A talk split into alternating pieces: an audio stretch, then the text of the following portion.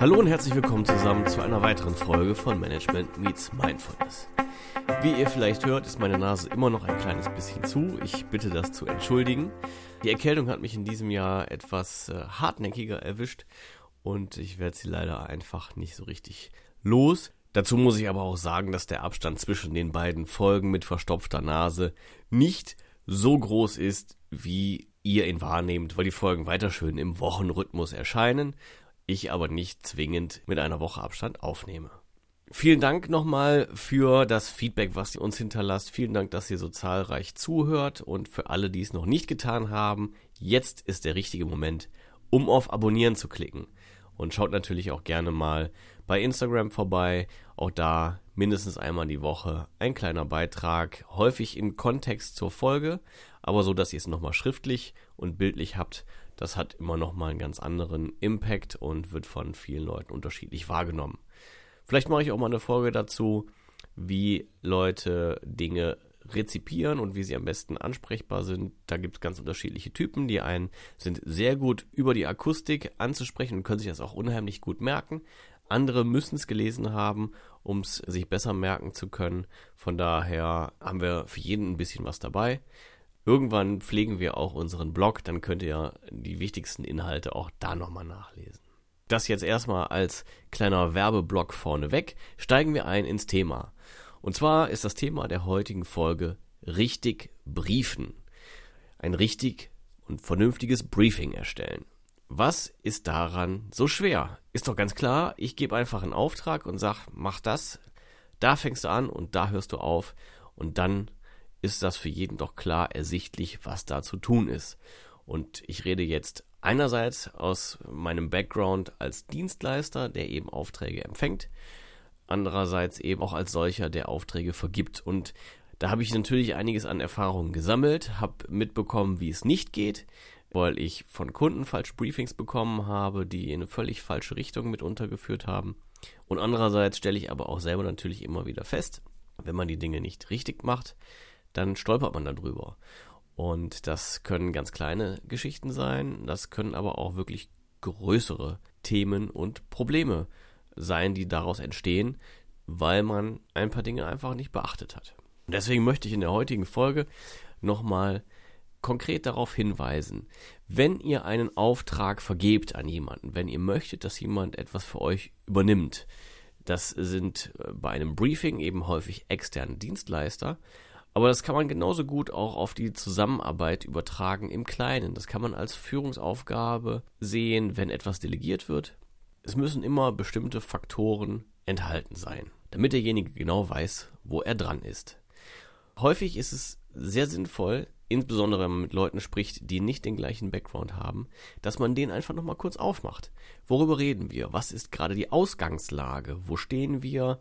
Was ist das Produkt beispielsweise, was kann das Produkt, um das es geht, das äh, beworben werden soll zum Beispiel, das verkauft werden soll.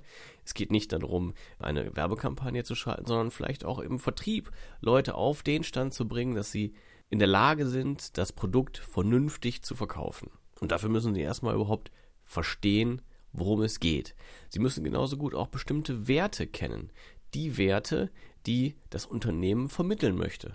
Ohne das funktioniert es schlicht und ergreifend nicht. Dazu kommt, dass ein Zeithorizont extrem wichtig ist. Schnellstmöglich, gestern am liebsten oder ergibt sich doch aus der Sache und genau das ist einer der häufigsten Denkfehler, die passieren. Natürlich auch mir selber, ich will mich da gar nicht von freisprechen, aber ich habe natürlich was im Kopf wie jeder andere und weiß genau, ah, es drängt jetzt nicht so sehr, aber Mitte der Woche bräuchte ich es schon, zumindest mal für den ersten Schulterblick, dass wir gemeinsam drauf gucken können und drüber sprechen können, damit auch noch Zeit bleibt, die Dinge zu optimieren. Und deswegen ist es sehr, sehr wichtig, das Zeitfenster klar abzustecken, wann ist die finale Deadline, aber gleichzeitig auch Zwischenschritte zu definieren, sodass man in der Lage ist, vernünftig abzustimmen und nachzubessern. Es ist nicht sinnvoll, ganz explizit nicht sinnvoll zu sagen, schnell, schnell, schnell. Warum? Natürlich ist es so, dass ein gewisser Druck zu besseren Leistungen führt. Da gibt es zahlreiche Erhebungen zu, das ist auch richtig. Wenn man aber alles immer nur unter Volldampf macht, dann leiden am Ende des Tages die Ergebnisse. Und dazu kommt halt auch, wenn jemand festgestellt hat, ihr sagt immer, jetzt schnell, schnell, schnell, gestern, gestern, gestern. Irgendwann ist er halt nicht mehr willens, das zu unterstützen und blockiert es. Im schlimmsten Fall eben so, dass eine Sache in die Hose geht. Von daher habe ich die Erfahrung gemacht, wenn man ehrlich die Themen anspricht, die Leute abholt an der Stelle und sagt, komm, wir müssen das so und so schaffen, bitte mach es zu dem Termin fertig, damit wir noch Zeit haben, drauf zu gucken, dass es dann am besten funktioniert. Als einziges die finale Deadline zu nennen, ist natürlich auch nicht schlau, weil dann kommt es zu dem Termin, aber dann seid ihr komplett handlungsunfähig und könnt nichts mehr machen. Wenn man sich also vorher überlegt, ich brauche noch so und so viel Zeit, um die Sache zu prüfen, das als kleinen Puffer mit einrechnet, hat man schon ein ganz vernünftig geplantes Projekt. Gerade wenn es um das Briefing von Werbeagenturen oder ähnlichen Dienstleistern geht. Ich glaube, das lässt sich auf viele, viele, viele andere Berufsgruppen auch runterbrechen. Wenn ihr dazu konkrete Ideen habt oder wenn ihr auch der Ansicht seid, ich habe was Wichtiges vergessen, sodass es allgemeingültiger werden würde, lasst es mich gerne wissen. Schickt mir eine Mail an die info at m-x-m.net. Ich bleibe jetzt im Beispiel der Werbeagenturen ganz einfach deswegen, weil ich mich damit am besten auskenne. Ihr wisst ja, bei Werbung gibt es immer eine Zielgruppe. Das gilt natürlich für jedes Produkt. Es gibt die Leute, die es verwenden oder die Leute, die es kaufen. Das sind nicht immer die gleichen. Und die haben natürlich bestimmte Bedürfnisse. Je besser man das weiß, desto genauer kann man eine Maßnahme auch konzipieren. Und jeder kennt jetzt die klassischen Beschreibungen, dass eine Zielgruppe männlich oder weiblich ist, manchmal eben auch beides. Dann wird irgendwie eine Altersspanne genannt und im Zweifel noch ein Haushaltsnettoeinkommen. Damit hat man früher vor allen Dingen Zielgruppen beschrieben. Das war schön einfach, schön greifbar, das hat jeder verstanden. Aber das gilt heute so nicht mehr, weil es gibt Leute mit zum Beispiel gleichen Einkommen und völlig unterschiedlichen Mediennutzungsverhalten. Dazu gibt es noch viel, viel mehr Bedürfnisse, Verhaltensweisen, die wir in unsere Betrachtung, in unsere Zielgruppenbeschreibung mit einfließen lassen sollten. Je konkreter wir das sagen können, beispielsweise halt ein Mediennutzungsverhalten oder Interessen, auf die wir uns beziehen, sodass man Analogien herstellen kann, desto präziser wird die Maßnahme sein, desto präziser wird das Ergebnis sein.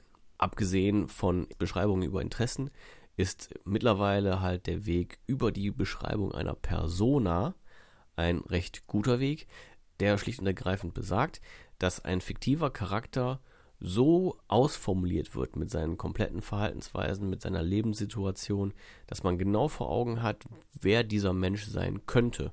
Daran angelehnt lassen sich Lookalikes, also sprich ähnliche Personen, definieren, sodass man die eben gezielt gleichnamig auf gleichen Wegen ansprechen kann. Man kann sagen, wo halten sie sich auf, in welchen Medien sind sie unterwegs, was sind deren Interessen und so lassen sie sich sehr, sehr gut ansprechen über bestimmte Wege. Das würde jetzt so weit führen. Das klammern wir an der Stelle erstmal aus. Abgesehen von der Zielgruppe. Und jetzt kommen wir an den wahrscheinlich wichtigsten Punkt in dieser ganzen Briefing-Geschichte. Das Ziel. Und da habe ich schon abenteuerliche Erlebnisse gehabt, weil schlicht und ergreifend das Ziel häufig gar nicht genau genannt wird oder, noch viel schlimmer, falsch benannt wird, weil die Leute es aber auch gar nicht besser wissen. Und da muss man halt einfach ganz, ganz genau hinschauen und abklopfen, wie kommt der Briefinggeber zu dem Ziel. Deswegen nochmal das eingangs genannte, was ist eigentlich gerade der Status quo? Was ist die Wissensgrundlage, über die wir sprechen und was sind auch die zugrunde liegenden Gedanken, die dazu führen, dass ein solches Ziel ausgegeben wird. Und häufig ist es so, dass Leute der Ansicht sind, wenn sie ein Briefing abgeben, müssten sie exakt vorgeben, was zu tun ist. Also, ganz einfaches Beispiel, schalte eine Anzeige in einer Tageszeitung in der und der Größe. Dann wird es gemacht, der Dienstleister erfüllt die Aufgabe eins zu eins, wie sie ihm gegeben wurde, und das Ergebnis ist, dass es leider nicht funktioniert hat. Dafür wird recht häufig dann natürlich auch der Dienstleister zur Rechenschaft gezogen, obwohl er es eigentlich gar nicht zu verantworten hat. Er hat ja nur ausgeführt, was man ihm gesagt hat. Hätte man ihm vorher genannt, was ist genau die Aufgabe, was wollen wir, hätte er womöglich zu einem anderen Medium geraten, sei es einer anderen Tageszeitung, sei es einem anderen Ort, sei es einer völlig anderen Maßnahme. Das ist mir schon sehr, sehr häufig untergekommen, dass der Kunde sehr bestimmt gesagt hat, er weiß, was er braucht und am Ende mussten wir halt leider feststellen, dass es genau das nicht gewesen ist, dass ihn das nicht zum Ziel geführt hat. Jetzt gibt es aber auch solche Situationen, wo der Kunde sagt, ich muss Neukunden gewinnen, ganz massiv Neukunden gewinnen. Ich habe zu wenig Neukunden. Da unterscheidet sich dann halt irgendwo auch, wie gut eine Beratungsqualität ist, wie gut ist euer Dienstleister. Natürlich ist es manchmal sinnvoll, Aufgaben zu erledigen, um den Kunden auch zufriedenzustellen. Aber ganz, ganz wichtig ist auch, die Dinge zu hinterfragen und an den Punkt zu kommen, ist das, was mir gesagt, was mir aufgetragen wurde, auch wirklich das, was benötigt ist.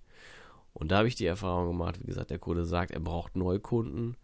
Bei genauem Hinschauen, bei einer genauen Betrachtung der Zahlen, stellte sich heraus, dass er jedes Jahr eine Neukundenquote von über 50 Prozent hatte. Das heißt, es mangelte ihm überhaupt nicht an Neukunden, der Mangel war an wiederkehrenden Kunden. Und dann stellt sich die Frage, woran liegt das? Warum kommen die Kunden nicht wieder? Das sind Dinge, die eben gemeinsam dann erarbeitet, besprochen, untersucht werden müssen. Ein weiterer extrem wichtiger Punkt ist die Budgetvorstellung. Auch hier meinen viele Auftraggeber, es wäre schlau, um die Kreativität nicht einzugrenzen, das Budget nicht zu nennen der Haken. Wenn völlig frei gedacht wird, kann es natürlich auch sein, dass die Ideen absolut über Budget sind und gar nicht umsetzbar sind. Und dann wird die Idee so weit runtergebrochen, dass sie ins Budget passt. Häufig funktioniert sie dann allerdings auch nicht mehr. Und das ist eben das ganz, ganz große Risiko. Deswegen ist es meine dringende Empfehlung, benennt das Budget so konkret ihr könnt jeder, der kreativ arbeitet, wird trotzdem versuchen, das Bestmögliche rauszuholen und vielleicht sogar auch einen Vorschlag generieren, der noch ein bisschen drüber liegt. Und dann kann man schauen, ob das Ganze so funktioniert. Aber wenn man völlig frei denkt und die Erwartungshaltung auf den beiden Seiten völlig unterschiedlich ist, weil man sie nicht ausgetauscht, nicht überprüft, nicht angeglichen hat, dann ist am Ende des Tages die Enttäuschung groß und zwar auf allen Seiten. Dazu kommt, dass der Arbeitsaufwand extrem hoch ist und dass es am Ende einen Verlierer gibt. Das kann derjenige sein, der am Anfang die Budgetvorstellungen nicht genannt hat, weil er die Arbeit quasi doppelt bezahlen muss. Oder es ist derjenige, der völlig frei gedacht hat. Und das ist natürlich auch ärgerlich, weil letztendlich der Fehler bei dem liegt, der zunächst das Budget nicht benennen wollte. So, der eine oder andere hat vielleicht erkannt, was nötig ist, was zu verbessern ist, was er vielleicht nicht macht bislang. Selbstverständlich lässt sich das Thema noch viel, viel weiter ausbauen. Also wir können insbesondere im Thema Werbung noch über viele, viele weitere Punkte sprechen, um das zu konkretisieren. Aber ich glaube, wenn die Informationen, die ich vorhin erwähnt habe, ich werde es gleich nochmal zusammenfassen, wenn die alle enthalten sind, dann kann so viel schon mal gar nicht mehr schiefgehen. Also, fassen wir nochmal zusammen. Was braucht es?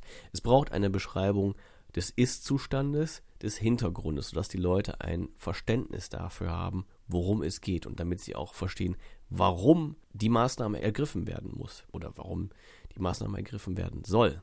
Daraus abzuleiten ist dann das Ziel und die Zielgruppe.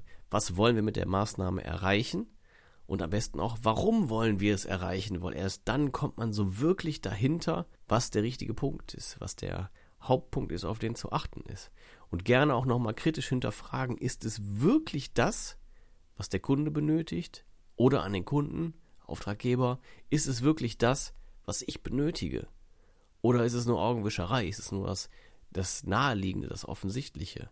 Hinterfragt euch da gerne nochmal selbst und wenn ihr es nicht wirklich wisst, versucht dahinter zu kommen, wie die Sachlage ist. Das bedeutet, schaut euch eure Zahlen an. Nicht einfach nur aus dem Bauch raus große Entscheidungen treffen, sondern versuchen sie zumindest ein bisschen zu validieren. Das ist extrem wichtig. Bei der Zielgruppe nicht nur irgendwie Geschlecht, Alter und Haushaltsnettoeinkommen beschreiben. Mittlerweile können wir da viel, viel, viel mehr zu sagen. Schaut euch die Interessen an. Baut vielleicht eine Persona auf, sodass man über Lookalike Audiences viel, viel mehr Leute erreichen kann und die extrem präzise. So ist es nämlich auch möglich, dann ein konkretes Bedürfnis anzusprechen, die Leute da abzuholen, wo sie unterwegs sind, in der richtigen Stimmung. Da gibt es sehr viele Faktoren, die da zusammenkommen. Ich will es nicht zu weit auswalzen, aber so habt ihr schon mal eine grobe Idee davon.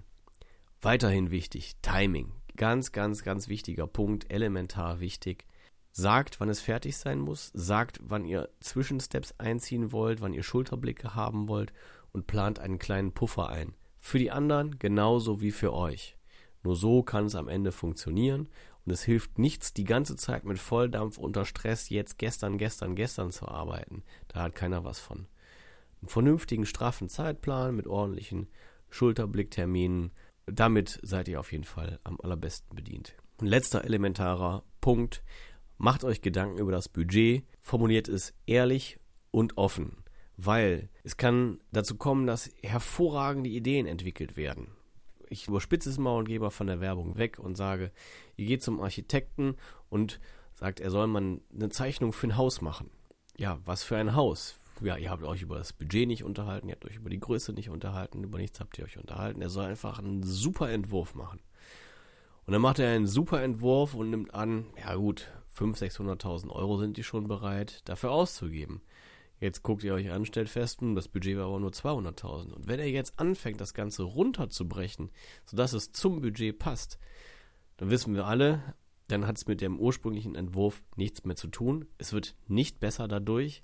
Ganz im Gegenteil, das Risiko ist, dass man sich an irgendeinem Punkt festhält, der einem gut gefällt und es so lange dann verschlimmbessert, bis es letztendlich nicht mal mehr den Zweck erfüllt und bis wirklich große Probleme auftauchen. Von daher mein Tipp, offen und ehrlich kommunizieren, die Sachen auf den Punkt bringen und dann kommen wir damit auch weiter.